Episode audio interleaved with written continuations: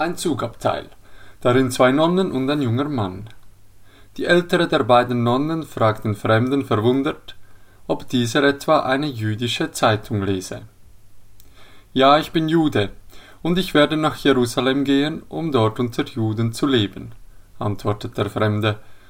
Nach längerem Schweigen bricht es aus der jüngeren Nonne heraus, den Tränen nahe Jesus war so gütig, wie konntet ihr ihm das antun? Worauf der Jude antwortet Wissen Sie, junge Dame, ich war nicht dabei, als es geschah. Ich hatte an diesem Morgen einen Zahnarzttermin. Diese Szene erzählt der jüdische Schriftsteller Amos Oz so in seinem Roman Judas. Antisemitische Klischees und Haltungen, wie jede der Nonne, die mit ihrer Frage pauschal jeden Juden zum Mitverantwortlichen am Tod Jesus macht, sind bis heute weit verbreitet.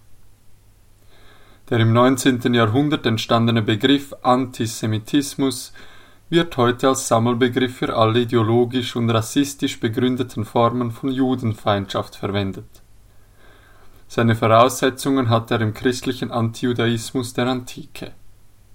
Die Tatsache, dass die jüdische Religion Jesus nie als Messias und Sohn Gottes anerkannte, führte spätestens seit dem Mittelalter zu tendenziösen Darstellungen von Juden in der christlichen Kunst und im Theater.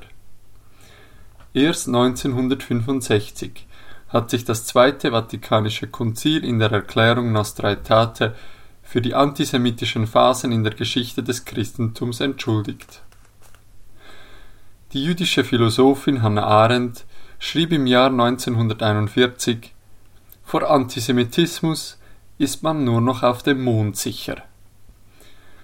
Der christliche Judenhass wurde in der antisemitischen Ideologie des Naziregimes auf die Spitze getrieben. Hannah Arendt wies darauf hin, dass man vor Ideologien nirgends sicher ist, selbst wenn man zum besagten Zeitpunkt einen Zahnarzttermin hatte